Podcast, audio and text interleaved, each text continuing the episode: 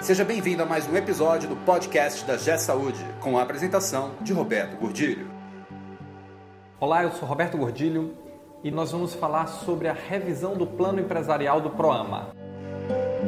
Esse podcast é um oferecimento da G Saúde. Acesse www.gsaude.com.br.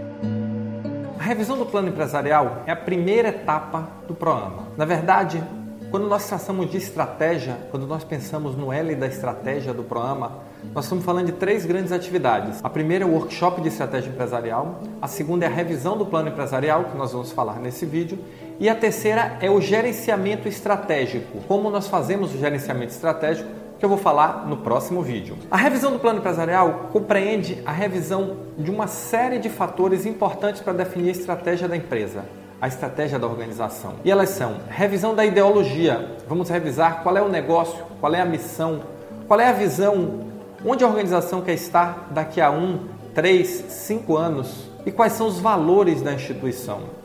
Os valores são aspectos muito importantes e não devem jamais ser só um quadro para inglês ver, pois eu costumo dizer que toda vez que alguém não sabe o que fazer na instituição, que tem uma decisão difícil para tomar, ele vai recorrer aos valores. Sim, ele vai recorrer aos valores que vão orientar a tomada de decisões. Um outro aspecto importante é que, após a parte da revisão da ideologia, nós vamos fazer a revisão da análise estratégica. Nesse ponto, nós vamos utilizar algumas ferramentas bastante interessantes. Nós vamos utilizar a matriz BCG, nós vamos utilizar a matriz SWOT, nós vamos utilizar as cinco forças de Porter e nós vamos utilizar mais um conjunto de ferramentas estratégicas voltadas para a revisão da estratégia, a revisão do posicionamento da empresa. Nós vamos definir o que a organização quer ser em relação a que mercado ela quer estar, como ela quer ser percebida, e aí vai ser definida toda a estratégia de atuação. A partir da estratégia, nós vamos definir os objetivos estratégicos. O que é que quer ser alcançado?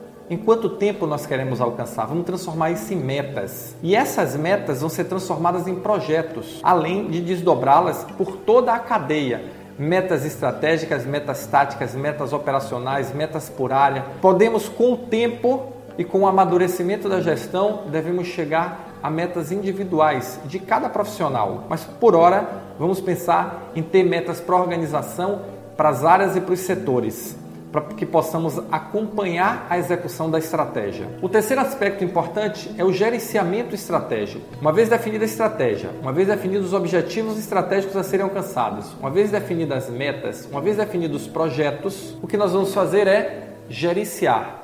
E essa é uma atividade de cada mês. É uma atividade que vamos fazer e orientar toda a organização para trabalhar no cumprimento de metas. Tem uma expressão que diz que o que não pode ser medido não pode ser gerenciado e não pode ser melhorado. E nós vamos passar a medir. Nós vamos passar a acompanhar essas medições e, com base nela, tomar decisões. O fator mais importante para que tudo isso aconteça é disciplina. Disciplina é o fator mais importante, porque conhecimento nós vamos levar, experiência nós vamos levar, mas disciplinar os gestores para que passem a fazer uma administração mais focada em resultados, esse eu acho, meu amigo, que é o seu grande desafio enquanto líder. Esse é o meu grande desafio, esse é o seu grande desafio. Mas eu tenho certeza que com foco, com determinação e com disciplina, nós vamos construir uma organização muito mais madura. Você ouviu mais um episódio do podcast da G Saúde com a apresentação de Roberto Gordilho. Conheça também o site da G Saúde. Acesse www.gsaude.com.br.